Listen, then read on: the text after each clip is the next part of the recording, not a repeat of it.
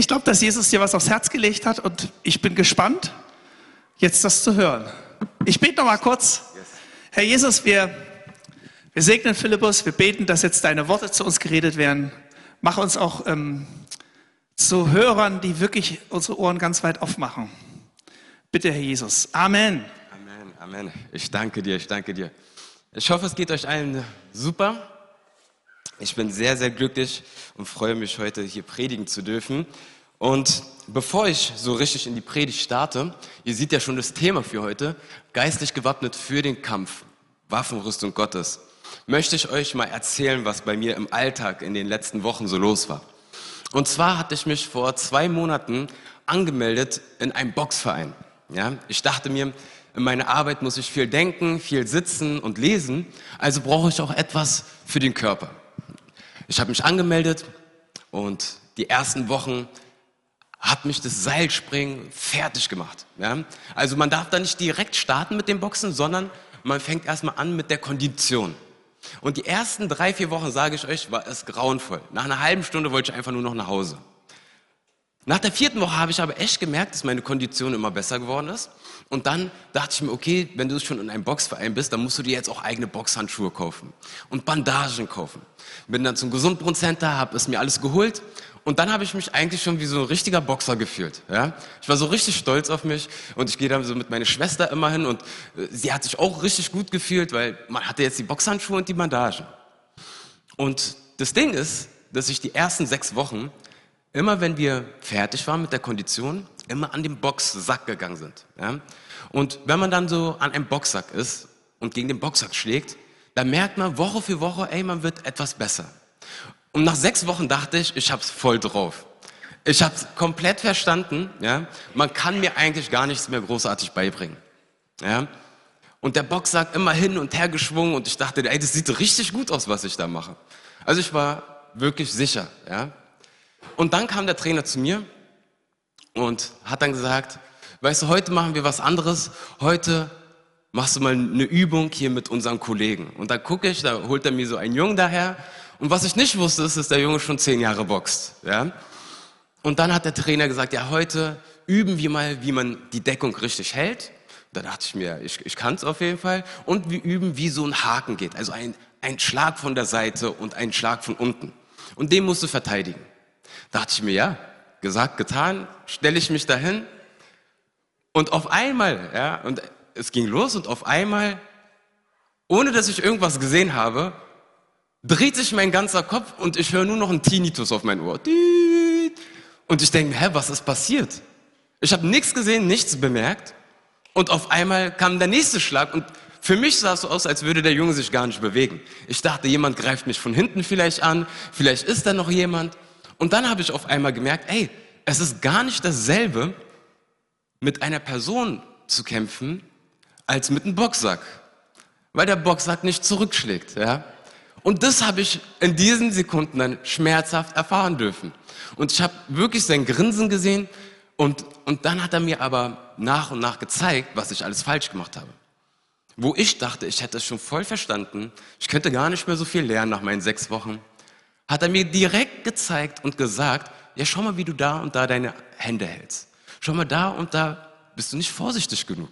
Da und da ist bei dir alles offen, da kann ich dich jedes Mal treffen. Und nachdem ich die ersten drei, vier Schläge bekommen hatte, war ich so voller Sorge, dass ich noch einen Schlag abbekomme, dass ich gar nicht mehr zurückgeschlagen habe. Ich bin förmlich durch die ganze Tonhalle gewandert und er ist mir einfach hinterhergelaufen. Ja. Und ich dachte mir, wann ist es vorbei? Wo ist der Trainer? Warum sagt er nichts? Und wisst ihr, warum erzähle ich das? Warum, warum ist mir diese Geschichte so wichtig, euch die zu erzählen? Manchmal kann es auch so sein für uns Christen mit unserem geistlichen Leben. Manchmal ist uns gar nicht bewusst, was in der geistlichen Dimension alles los ist. Auf was wir in der geistlichen Dimension auch zu achten haben. Deswegen möchte ich heute mal den Fokus darauf setzen, gegen wen kämpfen wir überhaupt als Christen? Gibt es überhaupt diesen Kampf? Was bekämpfen wir und wie kämpfen wir als Christen? Ich glaube, diese drei Fragen zu beantworten sind sehr, sehr wichtig, weil sie uns eine Ausrichtung geben, wie wir auch unseren Alltag zu leben haben. Ich möchte mal gucken, was Apostel Paulus zu dem Thema geschrieben hat. Wir lesen in Epheser 6, 10 bis 13.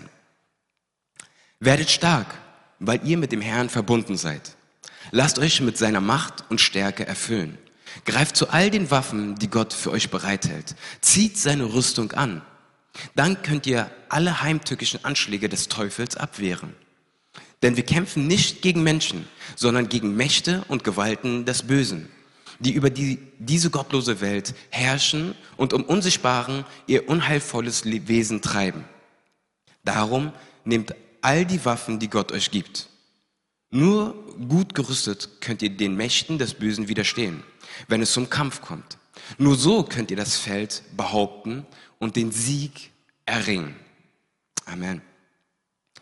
Paulus gibt uns eigentlich mit dieser Stelle die drei Antworten auf die drei Fragen, die ich am Anfang gestellt habe. Die drei Antworten, die er uns gibt, ist auf die Frage, gegen wen kämpfen wir, sagt er ausdrücklich, dass wir nicht gegen Fleisch und Blut kämpfen. Wir kämpfen nicht gegen andere Menschen. Auf die Frage, was wir bekämpfen, lesen wir, dass es die heimtückischen Taktiken oder die Methoden des Teufels sind. Und wie kämpfen wir? Wir kämpfen, indem wir die Waffenrüstung Gottes tragen. Ich möchte mal ein bisschen auf den Text eingehen. Wenn Paulus in dem Vers 12 sagt, dass wir nicht gegen Fleisch und Blut kämpfen, dass wir nicht gegen Menschen kämpfen, meint er damit nicht, dass sich Böses nicht manchmal auch in Form von anderen Menschen zeigt, dass Menschen böse Dinge tun. Vielmehr will Paulus aber diese Dimension uns vor Augen malen, dass es eine geistliche Dimension gibt, eine reale, aber für uns nicht sichtbare Welt gibt. Und ich glaube, dass wir manchmal als, als Kirche im Westen dazu geneigt sind, das nicht wirklich vor Augen zu haben. Egal auf welchen anderen Kontinent du guckst, sei es in Mittel- oder Südamerika, in Afrika oder in Asien, überall, und da sind die nicht alle Christen, aber allen ist bewusst, es gibt eine geistliche Dimension. Allen ist bewusst, dass es Geister gibt. Alle, allen ist es bewusst, dass es das Böse und Dämonen gibt. Und ich glaube, für uns als Christen ist es wichtig, das zu erkennen. Wisst ihr, eine Stärke, die wir im Westen haben, ist die Wissenschaft. Und ich finde es so witzig, wenn manchmal Menschen Wissenschaft gegen Glauben ausspielen wollen, weil wenn wir in die Geschichte zurückkommen, gucken, sehen wir, dass das Christsein und die Wissenschaft immer Hand in Hand gegangen ist. Dass all die großen Wissenschaftler der Vergangenheit Gläubige waren, dass sie Christen waren. Aber mittlerweile sind wir an einen Punkt gekommen, wo es heißt, entweder geistlich oder Wissenschaft. Und wenn wir nur aus wissenschaftlicher Linse alles betrachten, dann kommen wir an einen Punkt, wo wir sagen, alles muss einen natürlichen Ursprung haben. Ja, wir kommen sogar so weit, dass Menschen gar nicht über das Böse an sich reden wollen. Es gibt viele Begründungen. Es gibt psychologische Probleme, Bildungsprobleme, soziologische Hintergründe oder pathologische Ursprünge. Alles Mögliche gibt es. Aber man möchte nicht über das Böse reden. Auch in der Politik haben wir dieses Phänomen. Wenn wir in die Geschichte zurückschauen, haben Menschen immer eine Lösung gesucht, um das Böse zu beseitigen. Ein Beispiel zum Beispiel ist der Marxismus. Der hat gesagt, alles Böse, alles, was schlecht ist, hat gar nicht mit Psychologie oder so zu tun, sondern es hat was mit dem System zu tun. Also hat man was gemacht? Man hat gesagt, ey, Kapitalismus ist böse, wir brauchen den Marxismus und dann wird alles besser. Aber die Geschichte lehrt uns und zeigt uns, dass es sogar viel, viel schlimmer war als das, was davor war. Das heißt nicht, dass Kapitalismus die Antwort aller Fragen ist. Ich will euch nur vor Augen malen, wenn wir uns Ausflüchte suchen in anderen Systemen und meinen, dass diese anderen Systeme die Antwort auf die Probleme dieser Welt sind, dann liegen wir da sehr, sehr falsch. Die Bibel sagt uns ganz klar und deutlich, woher das Böse kommt. Bereits in, in Beginn der Bibel sehen wir, dass es eine Schlange gibt, dass es den Teufel gibt. Und die Bibel redet davon, dass die Engel sich entschieden haben, ein Teil der Engel, mit dem Teufel gegen Gott zu rebellieren. Und der Teufel wird auch der Widersacher Gottes genannt. Der, der gegen Gott steht und all, ihm alles streitig machen will, was heilig ist. Aber auch der Mensch in Adam und Eva haben gegen Gott gesündigt, weil sie ihren eigenen Willen wollten. Sie wollten Autonomie. Sie wollten selbstbestimmt sein. Ja, sie wollten Gott gleich sein. Und so kam das Böse in diese Welt. Versteht mich nicht falsch. Ich sage nicht, dass psychologische Probleme und all die anderen Sachen, Bildungsprobleme und all diese Dinge nicht real sind und auch nicht begründet sind. Aber ich möchte euch nur darauf hinweisen, dass es nicht der Ursprung des Bösen ist und dass das nicht die, ja, die Hauptlösungsansätze sind, wie wir diese Probleme wegbekommen.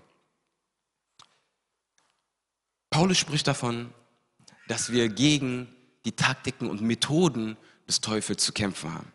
An einer weiteren Bibelstelle in 2. Korinther 11, äh 2, Vers 11 lesen wir, denn wir kennen die Absichten Satans nur zu genau und wissen, wie er uns zu Fall bringen möchte. Aber das soll ihm nicht gelingen. Das Wort, was wir hier haben, auch im Epheserbrief, ist wortwörtlich Methodik. Ja, da, wo wir unser Wort Methode her haben. Und ich möchte, dass wir uns mal zwei Dinge angucken, die der Teufel nutzt. Wir werden über zwei große Lügen reden und über zwei Methodiken, die der Teufel nutzt. Die zwei, die ich hier aufgelistet habe, sind zum einen, dass der Teufel will, dass wir ihn überschätzen oder dass wir ihn unterschätzen. C.S. Lewis hat mal gesagt, der Teufel lässt den Menschen entweder glauben, dass es ihn nicht gibt, oder er lässt ihn glauben, dass der Teufel hinter jedem Busch steckt.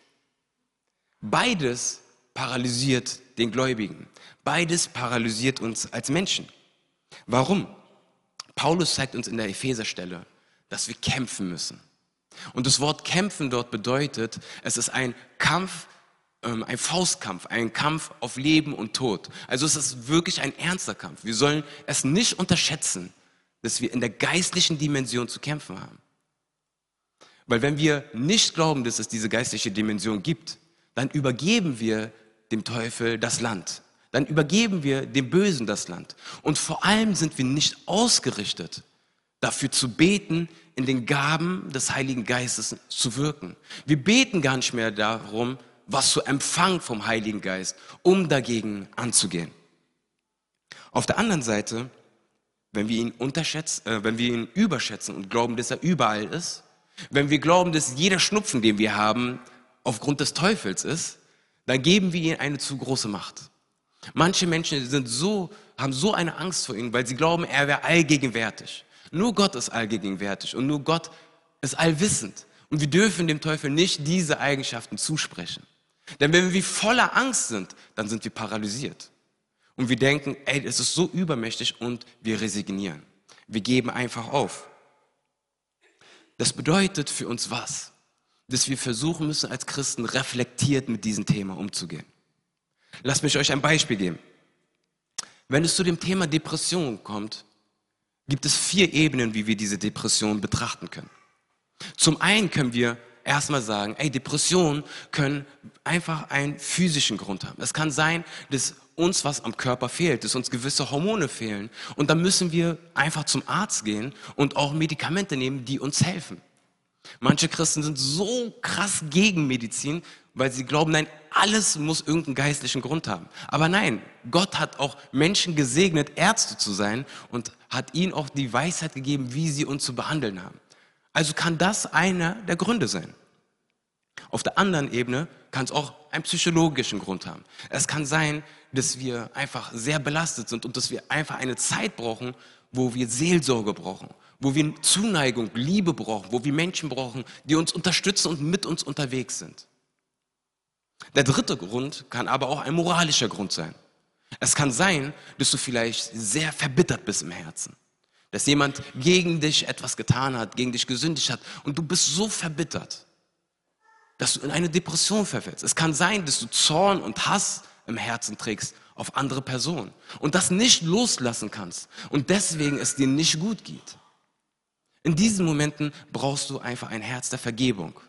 Entweder brauchst du es, dass du jemanden um Vergebung bittest oder dass du selbst jemanden vergibst. Aber die vierte Dimension kann auch die dämonische Dimension sein. Die Dimension, in dem der Teufel versucht, einen Raum, den du geöffnet hast, zu nutzen. Dabei ist es wichtig, eine Sache zu verstehen. Der Teufel nimmt nicht gute Menschen und macht sie böse. Nein, es ist vielmehr so, dass wir alle haben unsere Fehler. Wir alle haben irgendwo auch etwas Böses in uns. Wir haben alle irgendwo irgendwelche Schwächen. Und sobald wir den Raum öffnen, kommt der Teufel und versucht auf diesem Boden zu sehen. Er versucht, die Tür, die wir geöffnet haben, dort reinzugehen und seine Lügen zu sehen. Denn wenn wir den Namen Satan mal betrachten, ist dieser Name oder den Namen des Teufels mal betrachten, lesen wir im Griechischen, dass da Diabolos steht. Das ist eigentlich ein Verb und bedeutet jemand, der anklagt, jemand, der lügt. Und genau das sind die zwei Wege, die der Teufel oft nutzt. Wir meinen meistens nur, dass eine dämonische Attacke nur etwas ist, wenn, keine Ahnung, jemand die Decke oder die Wand hochläuft. Dann sagen wir, oh nee, das ist auf jeden Fall dämonisch. Aber manchmal vergessen wir, dass der Teufel ein Lügner ist und dass er jemand ist, der die Menschen anklagt. Und genau das ist der nächste Punkt, auf den ich mit uns gucken möchte.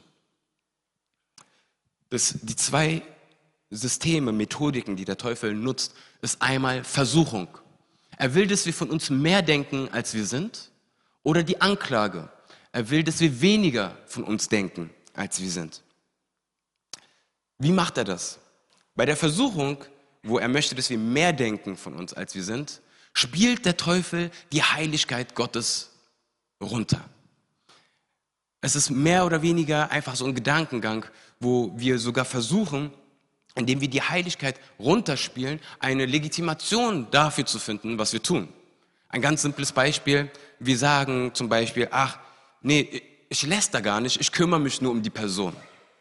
Ich rede nur über die Person, weil sie mir am Herzen liegt. Nein, du lässt das gerade.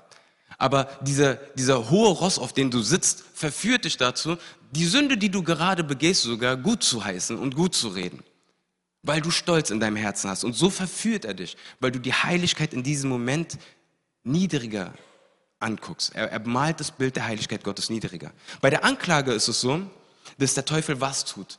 Er malt das Bild der Liebe Gottes niedriger. Er, er versperrt dir den Zugang zu der Gnade und der, zu der Liebe Gottes. Und somit wirst du dich immer selbst anklagen und du wirst den Lügen des Teufels glauben, dass du nichts wert bist, dass du nicht würdig bist, vor den Thron Gottes zu treten. Aber wisst ihr, manchmal sind so eine Worte wie Versuchung und Anklage etwas zu, ja, das sind einfach große Begriffe und ich wollte diese Begriffe mal runterbrechen. Auf, auf, auf Punkte, die, mit denen wir oft zu kämpfen haben. Und diese Punkte sollen euch nicht nur helfen für euer eigenes leben, wo ihr mal einfach darauf acht geben sollt, wo stehe ich, habe ich da irgendwelche Türen offen, sondern es ist auch ein Mittel für euch zu gucken, wie ihr anderen helfen könnt. Wenn ihr andere Geschwister seht, die leiden, wenn ihr andere Menschen seht, die leiden, dass ihr vielleicht dort auch ein Auge dafür kriegt, ob es vielleicht eine geistliche Dimension hat. Lasst uns zum Punkt der Versuchung kommen. Was flüstert der Teufel Menschen ein, die er versuchen möchte, mehr von sich zu denken. Ein Punkt ist, dass er uns den Köder zeigt, aber nicht den Haken. Was meine ich damit? Er, er zeigt dir etwas, was dir eigentlich nur für eine kurze Zeit Glück verspricht, für eine kurze Zeit eine Befriedigung verspricht. Aber er zeigt dir nicht den Haken, der dahinter verborgen ist. Er zeigt dir nicht all das Leid, was dieser kurzen Befriedigung folgen wird. Darauf müssen wir Acht geben. Er zeigt etwas, was glänzt, aber im Echt verbirgt sich darin großes Gift. Der nächste Punkt ist Rationalisieren von Sünden. Das wäre zum Beispiel das Beispiel, was ich gesagt habe. Wenn man lästert, es so zu rationalisieren, dass man sagt, nein, ich läster gerade gar nicht, nein, äh, ich rede nur über diese Person, weil sie mir am Herzen liegt. Oder zum Beispiel zu sagen, äh, nee, ich bin nicht ein geiziger Mensch. Nee, ich bin nur einer, der weiß, wie man mit Geld umzugehen hat. Um, umzugehen hat. Nee, du bist geizig und du sollst nicht geizig sein. Ja? Das ist etwas, was Gott nicht gefällt. Deswegen müssen wir aufpassen, Dinge nicht wegzurationalisieren, sondern ehrlich mit uns umzugehen und zu gucken, flüstert mir da der Teufel gerade etwas ein, was negativ ist, aber er will es mir gerade schön mal. Der dritte Punkt. Fehler von geistlichen Leitern zeigen, um eigene Fehler zu rechtfertigen. Ich habe das oft erlebt, dass Menschen irgendwelche Prediger kennen, die irgendwas mal falsch gemacht haben oder irgendeinen Missstand in der Kirche sehen und sagen, ja, guck, in der Kirche läuft es doch auch so und so, also darf ich selber so und so handeln. Also die Schuld bei anderen Menschen zu suchen, um dann selber eine Legitima Legitimation zu haben, selber zu sündigen. Am Ende stehen wir alle alleine vor Gott. Am Ende kannst du nicht vor Gott sagen, ja, guck mal, aber der hat das und das getan. Ja, es ist wichtig, dass wir uns vor Augen halten, dass Gott auf uns schaut und dass wir auch dort nicht dazu geneigt sind, zu gucken, wer macht noch was falsch und daraus uns eine Legitimation suchen, selber zu sündigen. Eine weitere Versuchung, die Gnade Gottes als billiges Lösegeld für unsere Sünden. Was bedeutet das? Manchmal kommt der Teufel und flüstert dir einfach ein, ey, Gott muss dir ja vergeben. Das ist ja sein Job. Und wenn du diese, das irgendwann mal schluckst, diesen Köder, dann glaubst du irgendwann, ja, okay, ist nicht so schlimm, wenn ich das und das tue. Gott muss mir ja vergeben. Also ich kann das und das machen und dann komme ich irgendwann mal zu Gott und bitte um Vergebung. Das ist genauso wie mit Menschen, wenn ich mit denen rede und ihnen das Evangelium erzähle und sie sagen, oh, das hört sich so gut an und, und ich frage, warum machst du dann nicht den letzten Schritt? Warum bist du jetzt nicht mit Jesus unterwegs? Ja, ich glaube, ich mache das, wenn ich älter bin. Ja, ich, ich kann auch später zu Gott kommen und dann um Vergebung beten. Aber diese Herzenseinstellung ist eine trügerische Einstellung. Und sie zeugt nicht davon, dass man die Gnade und das wertvolle Blut Jesu Christi verstanden hat, sondern man nutzt die Gnade Gottes als ein billiges Geschenk. Dafür, davor muss man aufpassen. Fünfter Punkt, Bitterkeit über unseren Schmerzen als Legitimation für unsere Sünden. Wenn wir in unserem Leben Dinge erfahren haben, wenn wir in unserem Leben durch viel Leid gegangen sind, kann es schnell dazu passieren, dass uns der Teufel da, also wenn wir da ein verbittertes Herz haben und vielleicht auch Gott gegenüber böse sind, dass da der Teufel kommt und uns sagt, ey, weißt du, jetzt gönn dir das doch mal. Jetzt tu doch mal das und das. Ja, dir geht es doch so, du hast schon so viel durchgemacht, jetzt darfst du das. Auch da müssen wir aufpassen, dass wir nicht am Stolz gepackt werden und die Bitterkeit eine Tür öffnet. Der sechste Punkt. Das gute Leben der Nichtgläubigen als Begründung, ihnen es gleich zu tun oder gleich zu machen. Das sehen wir immer wieder in den Sprüchen. Da warnt Gott immer wieder davor, ey, ihr als Gläubige, schaut nicht auf das Leben der Menschen, die nicht gläubig sind und, und meint, oh, warum geht es denen so gut? Die haben alles, die haben gar keinen Stress, die machen sich um nichts Sorgen und leben ihr Leben, wie sie wollen. Ja, sie sündigen, wie sie wollen und trotzdem geht es ihnen gut. Das ist so unfair. Und das kann uns dazu ver verleiten zu sagen, ja, dann darf ich mir auch mal was gönnen. Darf ich mir auch mal die oder die Übertretung gönnen? Weil ich tue ja so viel. Also warum darf ich nicht auch mal eine Auszeit haben vom Christsein? Aber es gibt bei dem Herrn keine Auszeiten. Also glaubt nicht dieser Versuchung. Und den letzten Punkt zu dem Thema, die eigenen starken Lebensbereiche nutzen als Legitimation für unsere Sünden. Ich nehme da immer, wenn ich das anderen erkläre, immer so das Extrembeispiel und sage, das machen, also den, den letzten Punkt, das machen zum Beispiel Drogendealer. Drogendealer sagen, ja, ich verkaufe Drogen, aber dafür kümmere ich mich um meine Familie. Ja, also man sagt irgendwas, man nimmt eine gute Sache in seinem Leben und legitimiert damit all das Böse, was man tut. In der, Im kirchlichen Kontext, ja, bei uns Christen, kann das so aussehen, dass man sagt, ey, ich diene dem Herrn so viel. Ich mache den und den Dienst. Ich komme sogar Dienstag zum Abendgebet. Also ist das nicht so schlimm, wenn ich das und das tue. All diese Dinge sind Versuchungen.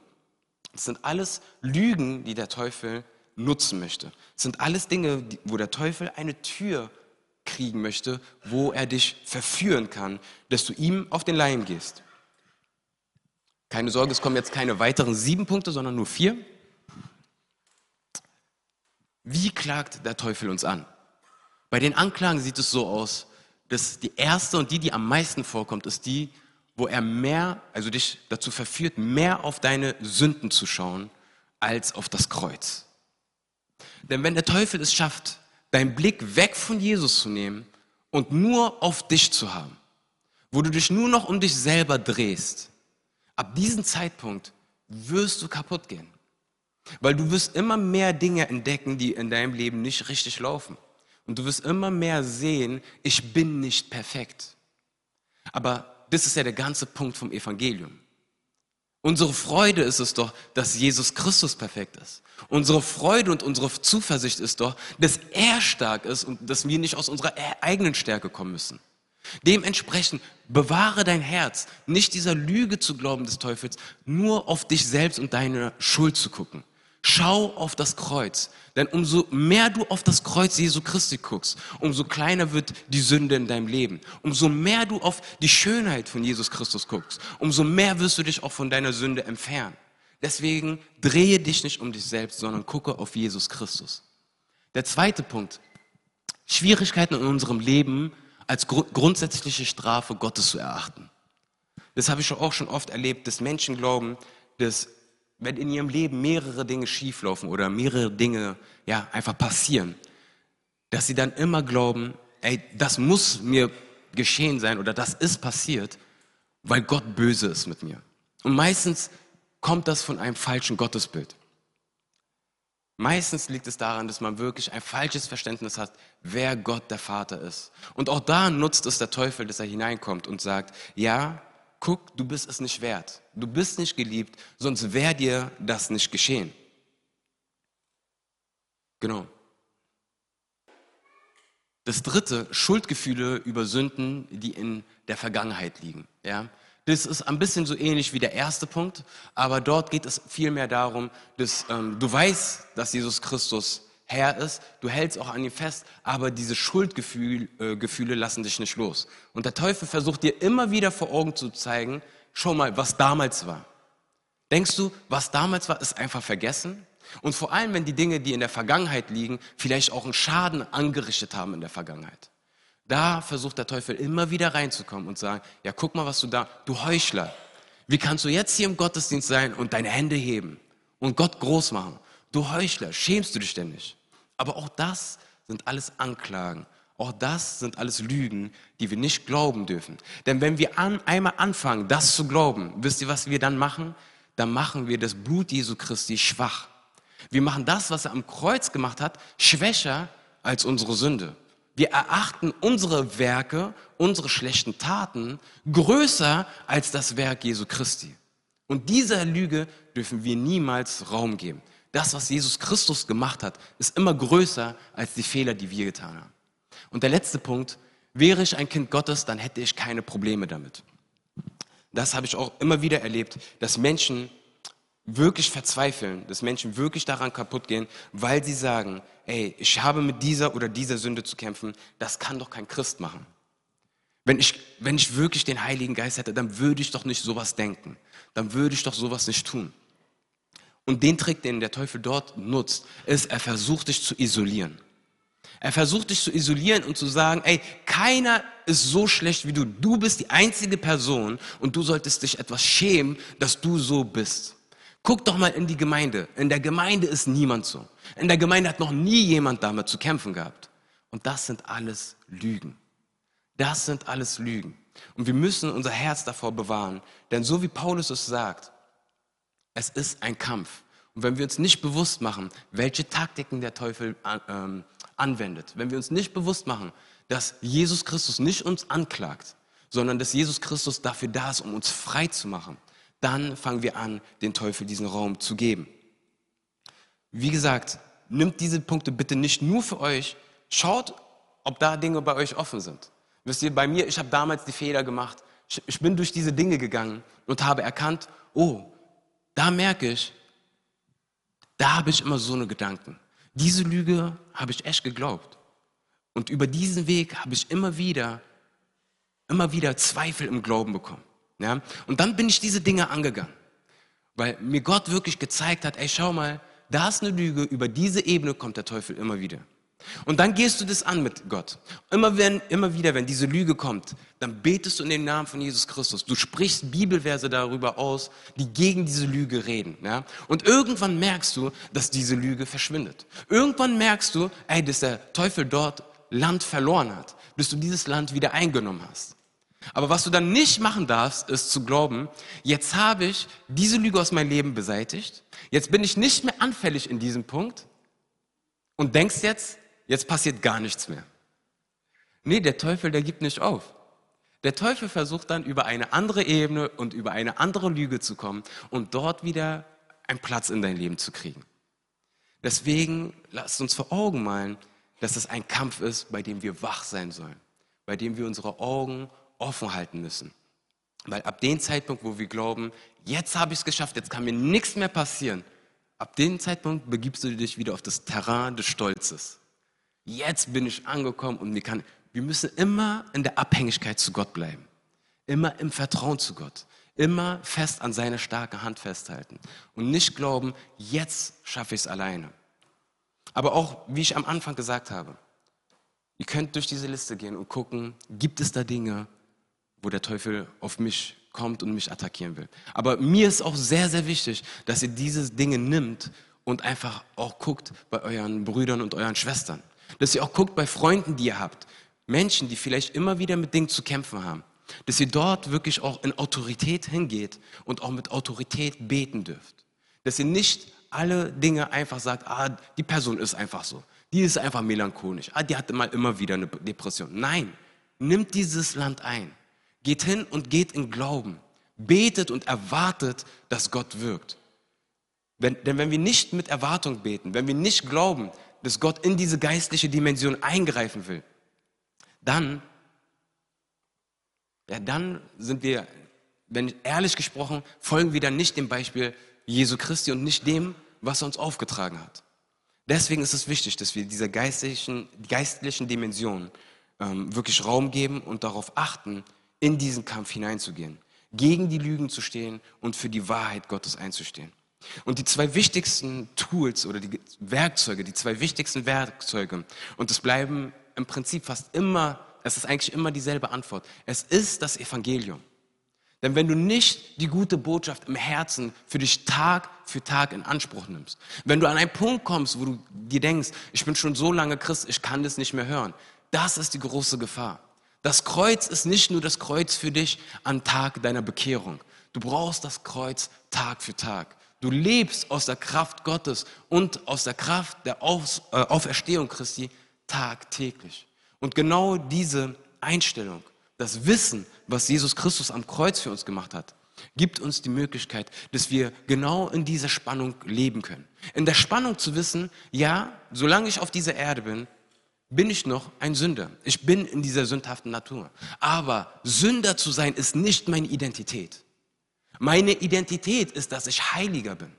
Weil wie Petrus es gesagt hat, ihr seid, Gott sagt, ihr seid heilig, weil ich bin heilig. Wir sind von Gott heilig gesprochen. Das bedeutet nicht, dass wir nicht sündigen. Wie gesagt, unser Fleisch, solange wir hier sind, werden wir immer wieder kämpfen und immer wieder fallen. Aber unsere Identität ist, dass wir Kinder Gottes sind. Die Zusagen und die Versprechen Gottes kann uns nichts und niemand rauben. Und deswegen ist es wichtig, dass wir Freude haben an dem, was Jesus Christus am Kreuz gemacht hat.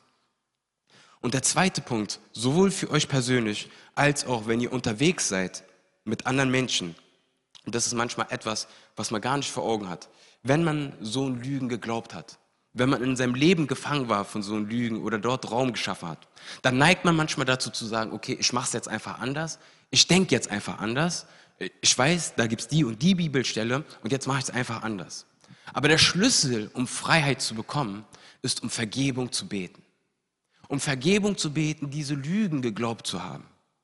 Und da ist mir auch wichtig zu erwähnen, wenn ich sage, um Vergebung beten, wenn ich sage, um Buße, das alte schöne Wort, um Buße zu tun, ja, dann sollten wir nicht mal vor Augen haben, dass Buße etwas ist, wo wir uns selbst geiseln und wo wir sagen, oh Herr, ich bin so und so. Nee, Buße endet immer in Freude.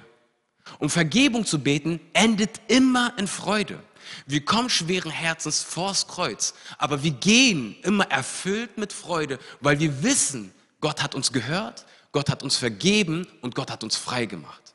Deswegen geht diesen Weg der Buße. Geht diesen Weg, um Vergebung eurer Sünden zu beten. Geht diesen Weg, um Vergebung zu beten, wo ihr Lügen des Teufels geglaubt habt, damit der Herr euch frei macht und ihr in dieser Freiheit gehen könnt und zum Segen für viele werden könnt. Amen. Dann lasst mich nochmal dafür beten. Himmlischer Vater, ich danke dir dafür, dass du ein großer Gott bist. Herr, ich danke dir dafür, dass du uns in deinem Wort zeigst, wie wir zu leben haben. Und Herr, ich bete dafür, dass auch heute diese Predigt, Herr, wirklich in unsere Herzen verankert wird. Herr, ich bete dafür, dass du uns als Gemeinde die Augen für diese geistliche Dimension öffnest, Herr. Dass wir uns nicht fürchten vor dieser geistlichen Dimension, sondern dass wir wissen, dass wir erfüllt sind mit dem Geist Gottes, der Geist, der Jesus Christus aus dem Grab auferstehen lassen hat. Und Herr, ich bete dafür, dass wir in Autorität gehen, dass wir in Autorität beten, Herr, dass wir für Freiheit beten, Herr, dass wir Menschen die Hände auflegen und sehen dürfen, Herr, wie ihr Leben verändert wird, weil wir glauben, dass du hörst, weil wir glauben, dass du handelst und weil wir glauben, himmlischer Vater, dass du Freude daran hast, Herr, uns dir, deinem Sohn Jesus Christus ähnlicher zu machen. Herr, wir lieben dich und wir wollen dir alle Ehre geben. Und die ganze Gemeinde sagt, Amen.